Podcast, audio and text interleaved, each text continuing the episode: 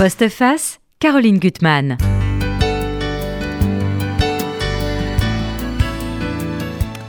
Une enfant harcelée à l'école jusqu'à en perdre l'appétit et le sommeil. Une adolescente lynchée sous les réseaux sociaux au point d'en perdre le goût de vivre. Un homme à terre piétiné à mort par une horde de sauvages pour sa couleur, sa religion ou peut-être son physique qui ne leur plaît pas.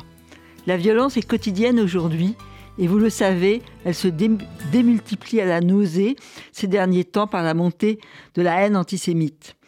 Un mal abominable, mais surtout irrationnel, et c'est peut-être cela le pire.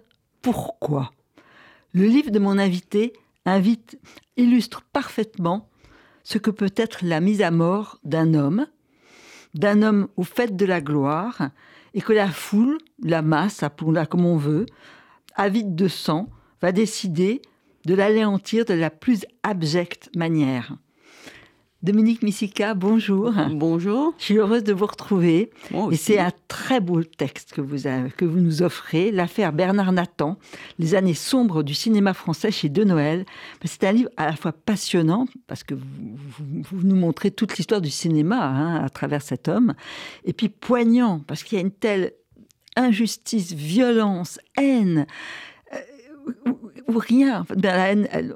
mais là, c'est tellement, tellement une sorte de, bouc émissaire qui va être désigné, on sait pourquoi, et puis il va être piétiné jusqu'à sa mort à Auschwitz. Et euh, dans ce livre qui est vraiment passionnant, c'est que vous nous montrez tout, c'est sa folie, sa frénésie, son goût de la vie, son, son bonheur d'être français, avant tout, qui va le, il va le démontrer à plusieurs reprises. Et puis, donc, il perdra tout, la nationalité française, la déchéance, lui qui avait tellement fait. Euh, avec en construisant une famille. Euh, enfin, on va y revenir. C'est vraiment un livre passionnant. Alors, nos auditeurs vous connaissent. Mhm. C'est toujours bien de redire un peu qui on est.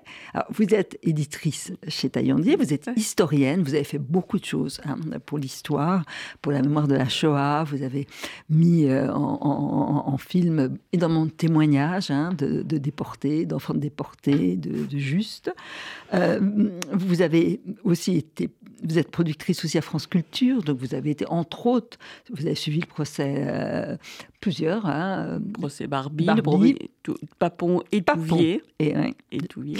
Et Touvier. Et puis, vos livres, ça je voudrais en parler, je trouve que vous avez vraiment un, un, art de donner de la chair, de la vie euh, à des figures oubliées ou alors connues, mais que vous allez montrer sous un autre angle. Alors je cite quelqu'un de quelques-uns de vos livres. Le livre que vous aviez fait sur les sœurs de Simone Veil, c'était passionnant. Euh, L'institutrice d'Isieux, euh, Bertie Albrecht, qui est un personnage quand même extraordinaire aussi. Léon Blum, euh, montré autrement à la fin de sa vie. Kessel, et l'amour. Alors, il y a des amours multiples, mais il y a un amour. Voilà, chaque fois, je trouve que cette façon-là de s'approcher, de, de, rentrer dans la densité d'un être, c'est très important. Et là, ce livre, vous, vous avez une culture, vous avez dû entrer dans toute l'histoire du cinéma, hein, euh, avec l'affaire de, de, Bernard Nathan. Il y a quand même une lumière dans cette histoire très, très sombre. C'est les petites filles de cet homme qui a été humilié, euh, qu'on a traité d'escroc, de juif avide, qui avait ruiné le cinéma, enfin les pires pornographes, euh, alors qu'il il s'était borné à, à, produire, enfin distribuer un film comme on le faisait, un film coquin. Mais bon, c'était vraiment un acharnement, une calomnie médiatique. Vous avez rencontré ces deux petites filles qui mènent un, un combat je dois dire, euh, qui force l'admiration. Ça, j'aimerais bien que vous nous racontiez cette, cette rencontre. Euh, sans la, la rencontre avec euh, Françoise Hélénique, les deux petites filles de Bernard Nathan, ce livre n'aurait pas vu le jour. Mais il se trouve qu'il y a quelques années, je les rencontre et elles me font part de leur combat pour réhabiliter la mémoire de leur grand-père, et en particulier la pose d'une plaque euh, rue Franqueur, au siège de la FEMI, cette euh, école mhm. de cinéma si célèbre par laquelle tous nos réalisateurs sont passés, qui n'avait pas gardé trace de celui qui avait bâti ces studios, rue mhm. Franqueur, et mhm. qui n'était autre que Bernard Nathan, et qui, pour son malheur, est né Naum Tanenzaf, en Roumanie, à la fin du XIXe siècle. Et quand elles m'ont raconté comment Serge Klarsfeld a essayé de dire d'une phrase qui, je crois, résume parfaitement le destin injuste et tragique de Bernard Nathan. Il fut le juif le plus haï, le plus détesté après Stavisky. Hmm. On est dans les années, à la fin des années 30, et Bernard Nathan, qui règne sur le cinéma français, va être victime, comme vous l'avez dit, d'une cabale insensée, ignominieuse, qui va le, jeter et le faire jeter aux oubliettes et, le faire euh, disparaître. Mais c'est vrai que le combat de ces deux femmes pour que on cesse de colporter la légende noire de leur grand-père m'a profondément bouleversée et c'est ce qui m'a lancé dans cette histoire du cinéma des années 30 et sous l'occupation que j'ignorais, je l'avoue, euh, profondément. Mais c'est vrai que cette période qui ressemble si étrangement à nos temps ah d'aujourd'hui, c'est ce qui fait frémir quand on lit Exactement. Mais c'est ça qui m'a lancé sur la trace de Bernard Nathan. Alors, on peut dire quelques mots sur lui. Donc, il, naît en sa naissance en Moldavie, d'une famille petite bourgeoisie. Mhm. Il fait des études euh, euh, de chimie, mais en même temps, il est vraiment passionné déjà par euh, le cinématographe, entre guillemets. Hein. S'il vient, s'il vient à Paris, c'est tout simplement parce que Léon Gaumont et Charles Pathé sont ses deux idoles. Ouais. Ils sont en train de construire euh, leur empire, chacun de leur euh, côté. Le cinéma euh, devient le divertissement préféré des Français, avec une rapidité d'ailleurs dont on, on se souvient pas, qu'on ne mhm. soupçonne pas. Euh, euh, jusqu'à présent, c'était les marchands forains, euh, les maisons closes, les, cafés-concerts qui offraient des, des petits de la, projection de petits films. Mais rapidement, des salles vont se construire et le public ne, va, absolument plébisciter ce, nouveau divertissement. Alors, ce que vous dites aussi, ça, je trouve que c'est très touchant. Quand il arrive à, Paris, il se dit que c'est le pays de Méliès. et et la fidélité qu'il va avoir pour cet homme, parce qu'on a oublié que Méliès, qui a été un génie, a été, est mort ruiné. Et lui, d'une façon anonyme, il va lui envoyer jusqu'à sa mort des chèques pour essayer de, de, le, maintenir en vie. Georges Méliès est ruiné. Euh, dans à, la fin, à la fin des années 20, il est ruiné, il ne possède plus rien et il tient une boutique euh, gare Montparnasse de friandises, de jouets et il va recevoir anonymement un chèque tous les mois euh, d'un généreux donateur qui, une fois aussi, apprenant qu'il rêvait d'aller au bord de la mer, en, remettra un deuxième mm. pour lui permettre d'aller au bord de la mer. C'est l'émerveillement de Bernard Nathan, euh, mm. jeune, jeune homme à, à, en, Roumanie, où, là où il est né, euh, qui, le, qui lui fait cette fidélité à celui qui l'a inspiré, puisque Bernard Nathan, quand il arrive à Paris, il est fou de cinéma et mm. il veut réaliser son rêve produire des images animées. Oui, c'est ça. au départ, il est projectionniste. Hein. Il y aura sa rencontre, ça vous la, raconte, vous la racontez d'ailleurs. C'est tellement. Euh, cette femme, elle, je la trouve vraiment extraordinaire. Sa femme qui s'appelle Marie-Louise, qui est caissière. Hein. Euh, dans, un, dans un café, dans un, café, dans un café, euh, dans un café Kong, où lui projectionniste. C'est un coup de foudre. Et c'est un coup de foudre pour le moins original, ah pour plusieurs raisons. Bernard Nathan, donc, est né Naoum Tanenzaf, il est mhm. juif. Euh, Marie-Louise, qui va se faire appeler Marcel parce qu'elle trouve que le prénom est plus joli et plus à la mode. Elle est veuve, elle a 5 ans de plus que lui, elle est catholique. Voilà un couple étrangement euh, euh, associé, mais qui va être un couple d'une solidité absolument incroyable. Et puis c'est un couple qui a envie d'entreprendre, qui a envie de réussir. Elle a le même goût du progrès, euh, euh, du, pour le progrès que lui. Alors en même temps, ce qui, elle est quand même très libre parce qu'elle euh, aurait pu lui imposer un mariage catholique, il aurait été obligé de se convertir. Elle s'en fiche. c'est très drôle parce que lui, il est petit et maigre, elle est plutôt grande et, généreuse dans ses formes. Au, moins 10, 10, au, moins 10 cm.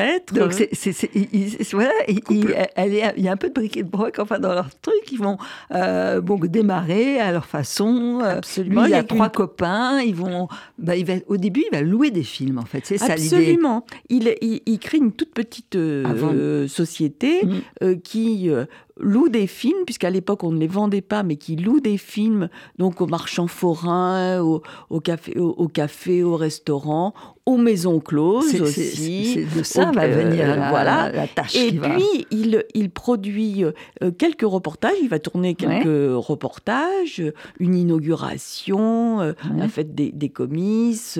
Euh, et puis il va aussi tirer, développer les films pour pour mmh. d'autres. Et il, euh, ce couple euh, parti de rien réussit, très rapidement à s'imposer. Et, l'affaire qui va finalement marquer sa vie, qui est rien, puisqu'on dit il y a des maisons closes, donc il loue des films coquins des maisons closes avec ses trois copains. 1900 euh, regain un peu de pudibonderie. On, on, on, descend, la police descend dans la salle et avec ses trois copains, ils vont avoir une peine minime, sauf que les autres, les deux autres ont trois mois et lui, il a quatre mois. Quatre mois parce qu'il est juif. Parce qu'il est juif, parce qu'il est étranger. Mhm. Euh, il a non seulement quatre mois, mais il risque l'expulsion par la même mhm. occasion. Et heureusement, Marcel a cette euh, idée euh, fabuleuse de d'écrire une, d'écrire une lettre euh, pour dire mais si mon mari euh, est expulsé, je serai obligée de le, euh, de le rejoindre et je ne connais pas ce pays étranger d'où il vient. Elle, est formidable. elle a tout le temps des idées. voilà. Elle l'accompagne partout. Voilà. Et ça va le, le, le sauver. En effet, l'expulsion est, est, annulée. Cette peine pour outrage aux, bonnes mœurs. Il pense que c'est rien. Il pense que c'est rien. Enfin, c'est c'est rien. Bah non, c'est pas rien. Voilà, malheureusement, ce n'est pas simplement une affaire euh, classée. C'est une, c'est ce qui donnera lieu à une campagne de calomnie immonde euh, dès qu'on pourra euh, lui ressortir. Lui ressortir ça. Alors c'est un homme et ça vous le montrez qui, qui a 100, 100, idées par seconde. il va à toute vitesse. Il a une soif de, de, de progresser. Il a un amour du cinéma. Alors déjà, courageux parce qu'il y a la guerre de 14. Il n'est pas du tout obligé de, s'engager, mais il veut s'engager. En, 14, euh, en 1914, comme euh, euh, Kessel ou Sandras, il mhm. s'engage dans la Légion étrangère pour défendre la patrie des droits de l'homme qui l'a accueilli et, il veut lui montrer sa, sa, reconnaissance. Donc il fait une très belle guerre, il est mhm. décoré de la Croix de guerre, ancien combattant, il ressort euh, de cette, euh, cette épreuve dont il ne parlera jamais d'ailleurs, mais mhm. il gardera un souvenir de, du, champ de, du champ de bataille qui fera que c'est pas par hasard qu'il adaptera les croix de bois de Roland d'Orgelès. Ah oui.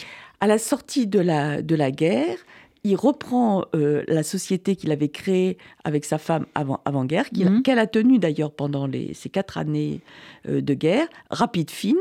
Et Rapid Film, c'est quoi? C'est une société de production installée rue Franqueur, mhm. parce que Bernard Nathan a cette idée géniale que pour produire, il faut s'équiper. Oui.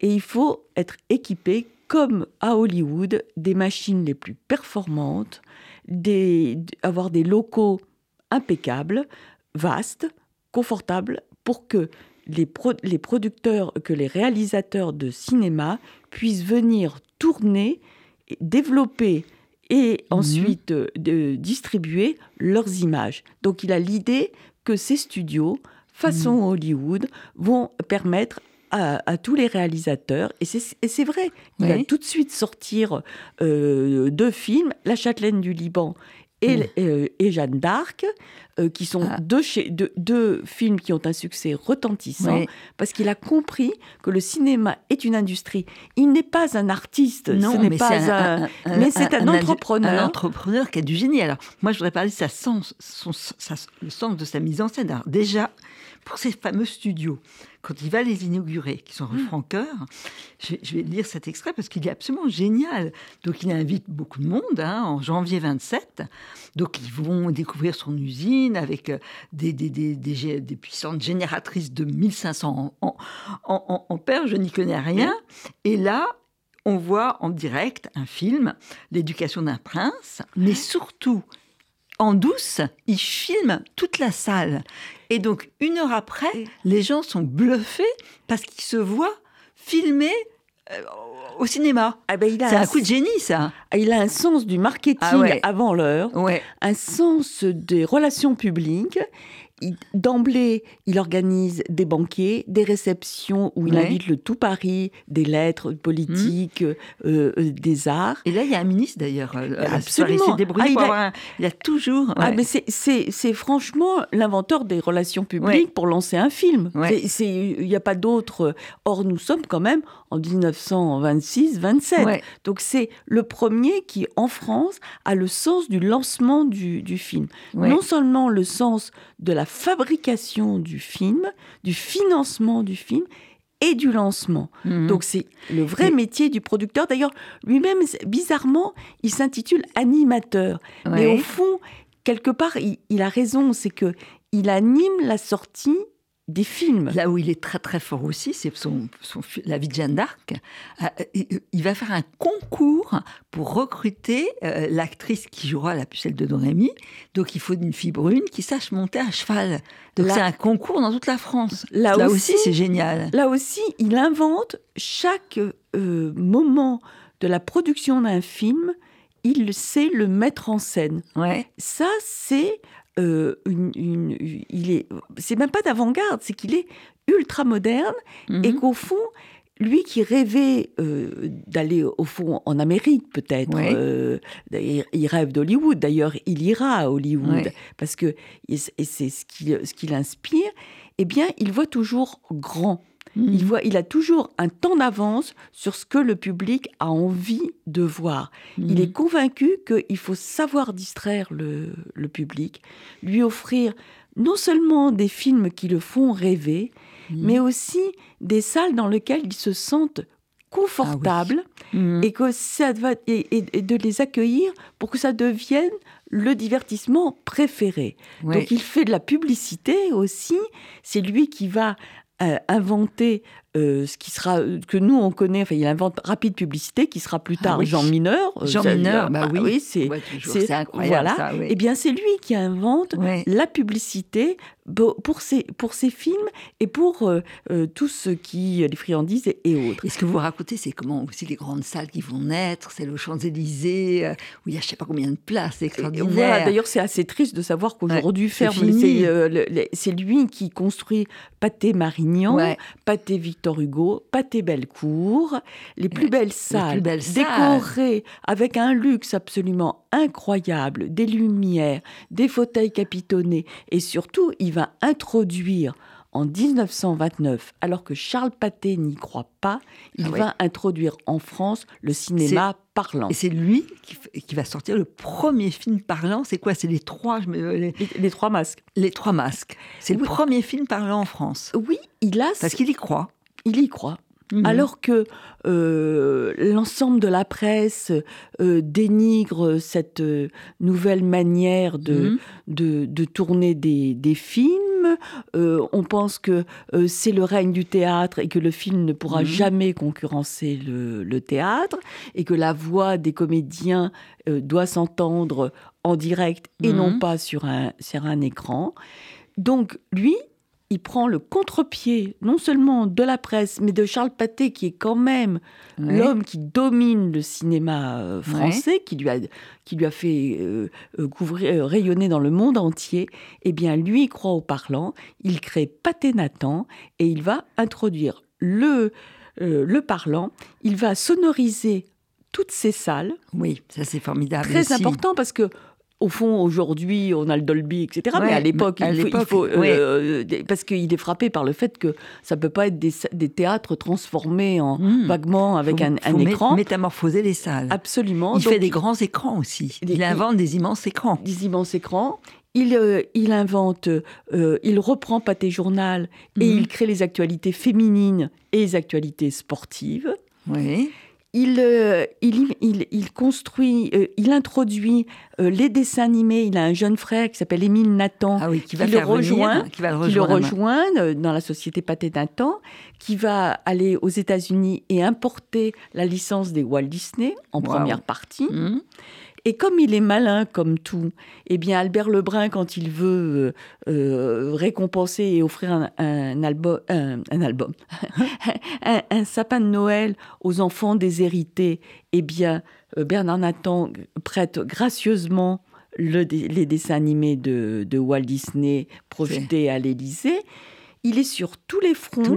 Et ce qui m'a fasciné aussi, par exemple, c'est la façon dont tu vas comprendre que euh, le cinéma, ça peut être éducatif. Donc là, il l'introduit. Et aussi le mettre dans les hôpitaux. Absolument, c'est lui qui, qui, pense au cinéma à l'hôpital, c'est lui qui pense que comme le cinéma peut euh, aider les enseignants, les professeurs mhm. et les instituteurs, donc il va développer la partie scolaire, euh, la partie éducative de ces films, il va aussi, et c'est assez euh, extraordinaire et inventif, mhm. parce que ça ne s'était jamais fait, quand est projeté pour la première fois les croix de bois Mhm. qui, raconte le, la, Grande Guerre, la violence euh, des combats, eh bien, il va organiser un concours dans les écoles. Les, ah. les, écoliers sont appelés à écrire une rédaction après avoir vu le film et la meilleure composition sera primée. C'est formidable. C'est aussi une manière de diffuser le cinéma au plus petit, de même qu'il va reprendre et développer Pâté Rural, qui a mhm. été une invention de Charles Pâté, mais qui n'avait pas été développé, de Pâté Baby pour que chacun dans les familles puisse filmer euh, les siens. Donc il est sur euh, tous les fronts et il n'oublie pas, en bon paternaliste et en bon philanthrope euh, qu'il est, de créer des crèches pour le personnel qui monte les, les films à Joinville mhm. ou rue Franqueur et aussi, et ça je trouve ça, la fête du personnel avec l'élection de Miss Paté Nathan. C'est génial euh, quand même. C'est l'homme ah qui règne sur le cinéma français euh, et qui le métamorphose. Vous, vous racontez dans, les, dans, toutes les histoires que vous nous racontez quand même la soirée de lancement euh, de d'Orgelès, en pensant d'ailleurs que ça a été interdit en Allemagne très vite. Hein, Et là, c'est au cinéma du, du, Moulin Rouge et il y a le président Paul Doumer qui est présent qui est présent, qui a perdu ses quatre fils sur le front et qui va pleurer à la fin du, du film.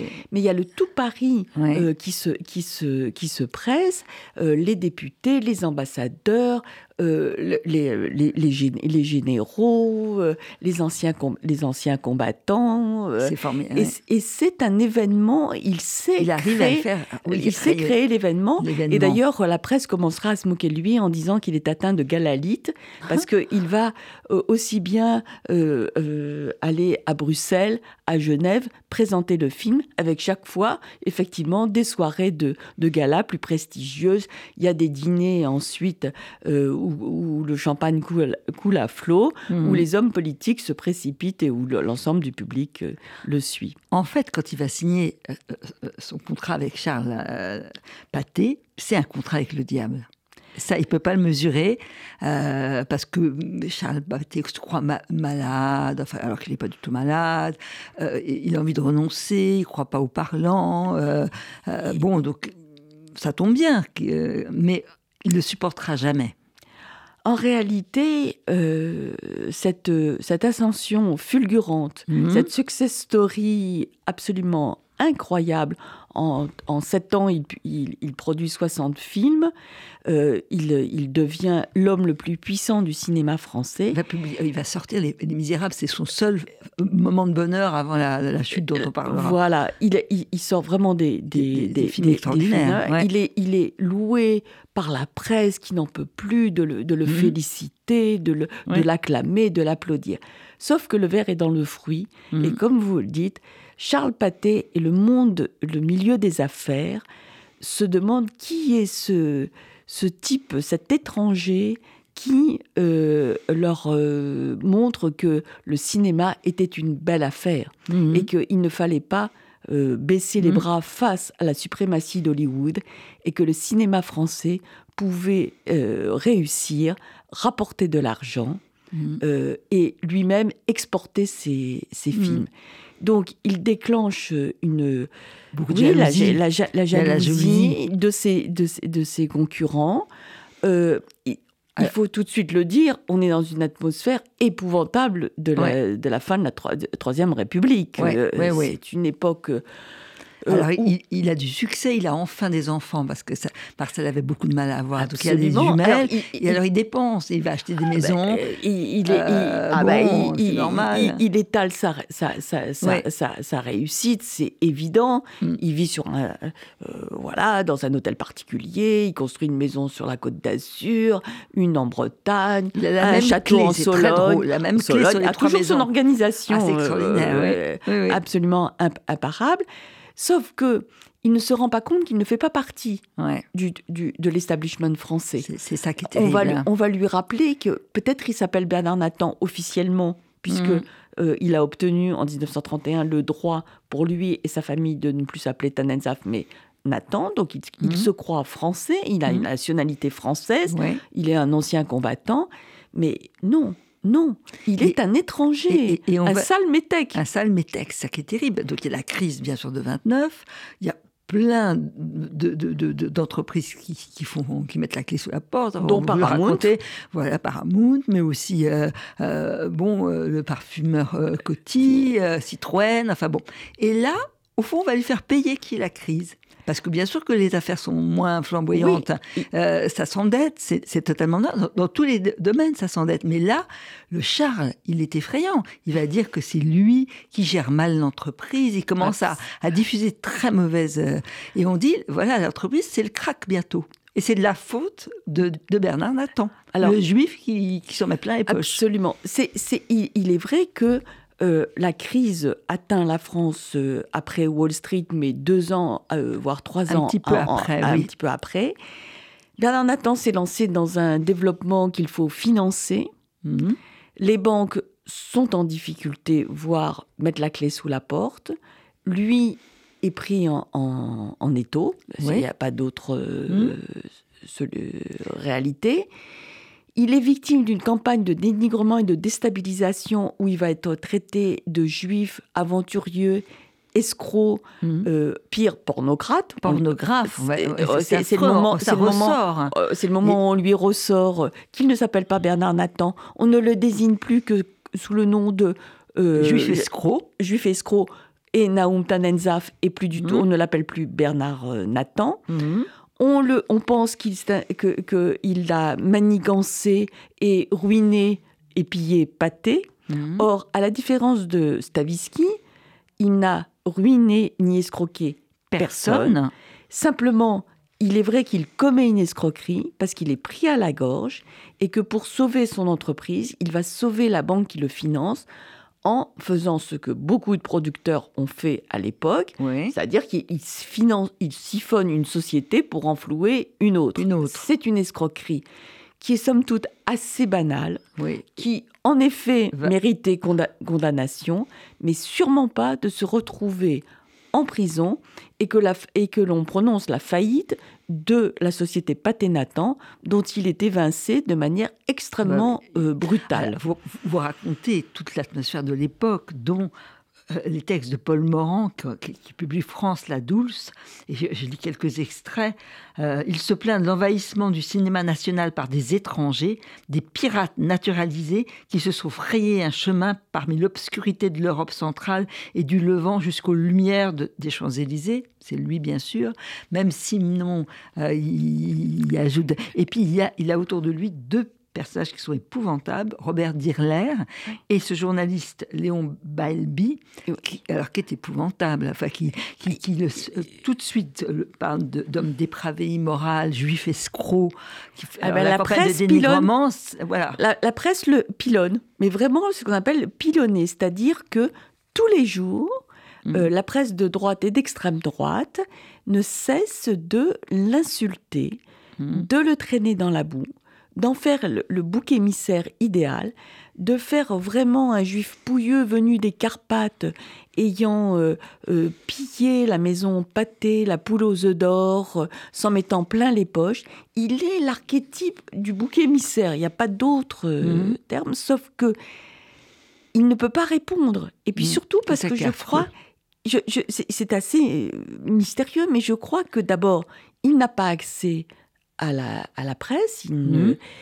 Peut-être croit-il aussi que ce- que c'est une campagne euh, qui va passer. Qui va passer. Il a énormément de sang-froid. vous le montrez, il arrive à ne pas trop réagir. Hein. Et, et, il se dit que ce n'est pas possible que lui qui a tant fait pour le cinéma français mhm. soit à ce point euh, victime de cette campagne de, euh, de haine. Mm. Donc, il pense d'abord à protéger sa femme et ses, et, ses, deux, petites filles. Donc, il, il, veut surtout pas leur en parler. Il est très seul. En fait, mm. il n'a aucun soutien. personne à et comme je le dis, euh, n'ayant corrompu n'ayant pas corrompu la classe politique, mm. n'ayant aucun soutien dans la classe politique, n'ayant aucun soutien dans le monde des affaires, dans une période où on désigne les métèques, les étrangers, comme ayant envahi le cinéma français. Mmh. C'est euh, l'époque où les juifs euh, allemands euh, ont fui Berlin mmh. et, et, tous ces cinéastes, réalisateurs et producteurs qui soit vont rester à Paris, soit partir aux États-Unis les réalisateurs, les Martial L'Herbier, les Claude Autant-Lara, ils vont se, réunir pour créer une association pour lutter contre l'envahissement par le cinéma français euh, par des, des, métèques. Bernard Nathan n'est pas de taille à lutter contre l'ensemble du cinéma français qui tout d'un coup se retourne contre lui alors qu'il il, a financé le cinéma pendant des années Mm. Euh, et largement et euh, très confortablement, eh bien, tout le monde lui tourne le dos. Il sera d'ailleurs une, une grande photo de, dans, l'exposition euh, au Palais Berlitz. Au Palais Berlitz sur les Juifs et la France, et justement tous les métèques qui ont qui ont envahi le cinéma français. Y compris l'oncle d'ailleurs de Serge Klarsfeld, Henri Klarsfeld, qui était un grand producteur. Et quand l'exposition ouvre en septembre 42 euh, au Palais Berlitz, près de l'Opéra, Comment reconnaître un juif. Il y a un étage consacré, une salle d'exposition consacrée aux juifs maîtres du cinéma français. Et c'est le portrait de Bernard Nathan qui est le plus euh, agrandi et qui fait la taille de la hauteur du mur. Donc, et caricaturé évidemment avec un nez crochu. ces pages-là font frémir. Ah, frémir. et il est d'un courage. Il va d'abord aller à la santé, euh, où il est dans une cellule misérable. Et ensuite, quand il va est exilée à Fresnes, sa, femme, elle, essaie d'être là tout le temps, tout le temps avec lui. Euh, elle se bat pour les filles, pour euh, euh, se protéger aussi. et quand il est à Fresnes, il y a un moment où la lettre que vous avez, qui est reproduite dans, dans votre livre, où il veut tout faire parce que c'est un homme qui a toujours fait du bien. Et donc là, il, implore le directeur de, de, la, de, la, maison cellulaire de, Fresnes en disant qu'il peut apporter un peu son concours pour un, un, un, petit emploi dans la maison de correction, du ménage, ou tout ce qu'on lui laisserait faire pour être utile. Oui, il, va jusque-là. Oui, parce que quand euh, il, il, est donc jeté en prison en, en 38 pour cette, cette, cette, escroquerie, quand euh, la guerre éclate, il veut se rendre utile. D'abord, il, souhaite même à nouveau s'engager comme il s'est engagé en 14 on lui refuse sous prétexte qu'il pourrait en profiter pour fuir aux États-Unis. Donc il se tourne vers le directeur de la prison de Fresnes et il lui dit Je suis électricien, je suis technicien, je peux peut-être me rendre utile. Alors il va se rendre utile en, tenant la bibliothèque, puisque comme il est polyglotte, qu'il parle cinq langues, euh, il va euh, et qu'il est euh, cultivé, il va mhm. s'occuper de la bibliothèque de la prison de, de Fresnes. Là aussi, on voit que il, il a l'espoir. Il, il, a l'espoir que ça sera, ça va passer. Euh, oui, il, il, a confiance dans la justice française. Et puis il y a des euh, nouvelles qui parviennent pas à lui aussi. Hein bah, euh, la prison est une manière aussi de l'isoler du reste du mmh. monde, mais il n'empêche que la prison est poreuse et que petit à petit lui parviennent les, les les, nouvelles les plus atroces, les rafles, l'arrestation mmh. euh, de, de, de, sa sœur, de son, de son, de son beau-frère, de ses neveux. Il, il, petit à petit, il, est découragé et surtout, vraiment, mmh. le pire moment, c'est la déchéance de nationalité. Ah quand, alors là, c'est le maximum de, pour lui de, la cruauté, de, la cruauté humaine. Oui. Qui, voilà, qui a tellement aimé la France, qui a tout fait pour la France. Pour le cinéma français. Pour le cinéma français. Et, là, cette déchéance. Alors, il, sait que, bon, Marcel, elle ne peut pas toujours aller le voir. Elle doit se protéger. Alors, elle obtient, pour raconter, un certificat de non-appartenance à la, à la race juive pour sauver ses filles aussi. Oui, bien Euh, sûr. Mais, et, et elle n'a pas toutes les nouvelles. D'ailleurs, quand il va être déporté, euh, elle croit qu'il est toujours à la prison, en, en prison, et Ah. protégé en prison. Mais quand il va sortir de prison, c'est fini. Oui, parce que Euh, Vichy, Vichy a inventé une nouvelle catégorie, celle des juifs consignés. Donc a, il a purgé sa peine. Depuis 38, il a purgé Mhm. sa peine pour escroquerie. Et il va être livré directement par Vichy aux Allemands, déporté à Auschwitz, où il meurt en- au début de l'année que- Ce que vous 43. racontez aussi, c'est le jour de son procès au palais de justice. Ah. Et ça, c'est- épouvantable. Euh, la presse, euh, les coupures de presse, vous avez dû affronter ça. Ah en oui. faisant vos recherches, ça, ça a dû vous rendre, je pense, malade. Parce que tous les journaux, que ce soit le Petit Parisien, il a le teint fangeux qui annonce toutes les dégradations. Son linge est aussi sale que son âme. Le front part de l'occiput et suit une pente insensible jusqu'à la racine d'un long nez mince et bossu qui n'en finit pas de vous tendre un rien de moustache roussie posé sur une pauvre bouche étroite et décharnée d'après la France au travail. Ça continue. Son musée de fouines puantes, ça c'est dans le cri du peuple. Et, et- et- et là, il, il sait ce qui se passe. hein, et il, a, il a quand même une immense dignité. Oui, je, je, je, je- suis. euh, à chaque fois que je lis ces, Ces articles, quand vous avez dû faire vos recherches. Oui, et d'ailleurs, et d'ailleurs, euh, les, les, les petits, on a toujours dit dans la famille de Bernard Nathan euh, aux petits enfants, euh, ne lisez pas les journaux, euh, vous, vous ne lirez que des horreurs.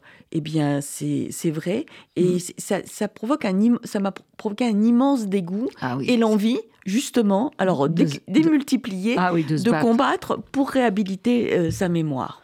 Et, et- et vous dites, alors ça c'est un fait d'histoire, pour le coup je ne savais pas, et, et on pense ça- bon, à la libération par le Hamas de- des otages et leur côté bienveillant, doucereux, quand les nazis forçaient euh, les, les- les gens qui allaient être envoyés à la mort, bien sûr, d'écrire des bonnes nouvelles. Je Oui. suis bien traité, je mange bien, tout va bien. C'est terrible, là, la cruauté humaine, la façon dont...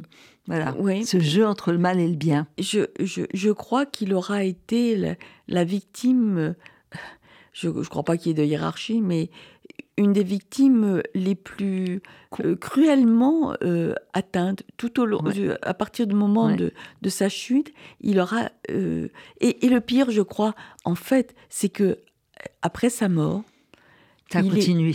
voilà, je crois que c'est il y a sa disparition, son effacement dans, dans l'histoire du cinéma, dans Mhm. l'histoire de la France, euh, l'absurdité de la justice française qui en 44 le condamne par défaut parce qu'il ne s'est pas présenté à l'audience, qui est quand même euh, assez euh, absurde. Il y a jusqu'à une date très récente des gens encore malveillants qui colportent cette légende noire d'un juif euh, aventurier, pornocrate, euh, euh, qui euh, recopié, pillé, et euh, qui ont recopié jusqu'à une date récente, Ouais. refusant de lui redonner la place qu'il mérite et de le laver de cette légende noire qui lui colle à la peau. Et c'est vrai que ça, m'indigne, et je crois que il faut bien réfléchir à ce que signifie salir la mémoire d'un homme Mhm.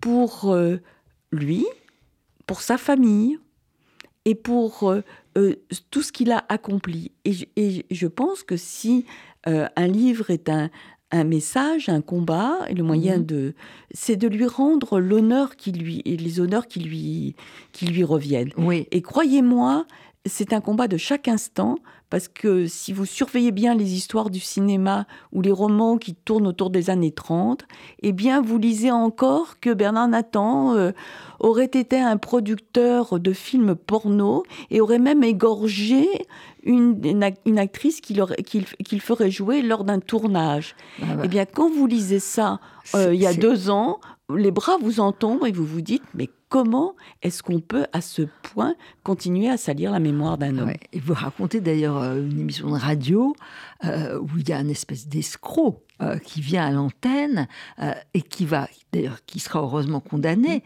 mais qui va raconter des histoires monstrueuses de trésors avec les filles en déportation, sont revenues, qui est caché, enfin qui dit des choses mais monstrueuses, sans que personne ne, ne, ne, ne, ne en doute, c'est quand même mettre en doute tout au moins. Ah ces propos. C'est pour ça que je relais le combat des petites filles de Bernard Nathan qui ont toujours gagné les procès qu'elles ont intenté.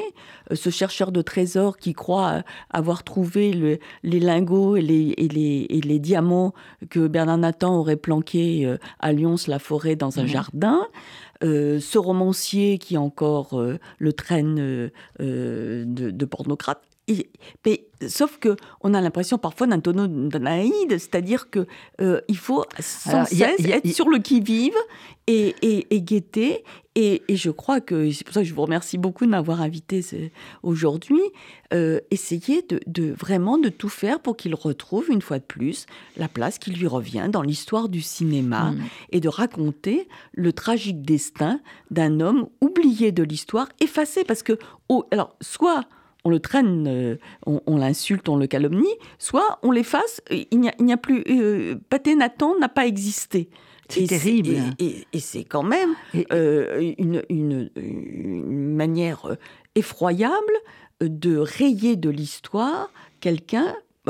D'ailleurs, ça pourrait être quelqu'un d'ordinaire, mais lui, d'autant plus, qui a rayonné sur le cinéma français, qui lui a donné ses lettres de noblesse, qui l'a fait mmh. passer euh, d'un petit artisanat à une industrie. À une industrie. Eh bien, je trouve que il est temps de lui euh, consacrer un peu de temps. Ben, je pense que votre livre va vraiment euh, servir. Hein. Sa cause, c'est un livre passionnant aussi. et puis vibrant de, sincérité, il y a énormément de choses. Et puis le combat des deux petites filles. C'est vrai que toutes les institutions cinématographistes, la, la FEMIS, tout ça, ça devrait, devrait, devrait organiser des débats, des rencontres. Oui, c'est peut-être ce qui va se passer. Je, l'espère ah d'ailleurs. Euh, Rebecca Zlotowski, qui, ah qui, qui, qui, dans son film Planétarium, justement, le met en scène brièvement, mais le met, le, le met en scène. Elle a dit lors d'un débat, mais quand je suis allée à la FEMIS, il n'y avait ni trace ni mémoire de Bernard Nathan. Donc dans une, la, plus, plus prestigieuse école de cinéma, sur les lieux mêmes où se sont tournés une quantité de films, on avait perdu la mémoire de Bernard Nathan. Bah là, c'est un appel. Il faut absolument qu'il monte un débat avec vous, avec les deux petites filles. Enfin, absolument. Voilà, continue. voilà, c'est trop important. Ah oui, oui. Et, et, même en école de journalisme, de voir comment une, la calomnie c'est tellement actuel malheureusement. Euh, euh, euh, comment on procède, comment la calomnie peut entacher complètement la, vie d'un homme et, sa postérité? Parce que c'est vraiment voilà, très difficile parce que les gens, ou par méchanceté, antisémitisme, ou par paresse, oui, souvent, font du copier-coller et, se servent de ça. Et, là, il y a une, une, un combat que en effet que, que, je, que je relais de, de, ces, petites, ces petites filles qui qui ont, qui ont à cœur de, de se dire mais ce, ce, grand, ce grand-père n'est pas l'homme que vous euh, croyez euh, si vous lisez les histoires du cinéma ou euh, des romans malveillants. oui, ce n'était pas un enfant de cœur. Oui, il a commis une escroquerie, d'autant plus qu'il l'a reconnu, cette escroquerie. Donc, il y en a tellement d'autres que lui fait bien Absolument. Et puis d'avoir face à lui Vichy qui, soudainement en 43, dit mais en fait Paté Nathan, qui a été euh, dont on a prononcé la faillite en 36, bien en fait en 43, bon non, euh, euh, tout l'actif est supérieur au passif et donc la maison repart. Et, on, et, pour Paté, il trouve les studios, le catalogue, les machines et oublie. On, est, on oublie, on, on raye le nom de Bernard Nathan et on repart comme s'il n'avait jamais existé. grâce à vous, il va être à nouveau inscrit dans l'histoire du cinéma à la place qu'il mérite. Voilà, bah, Dominique Messica, c'est un livre formidable, comme toujours. Donc je rappelle le titre, L'affaire Bernard Nathan, les années sombres du cinéma français, c'est chez De Noël et on le lit d'une traite. Merci. Merci beaucoup, Caroline.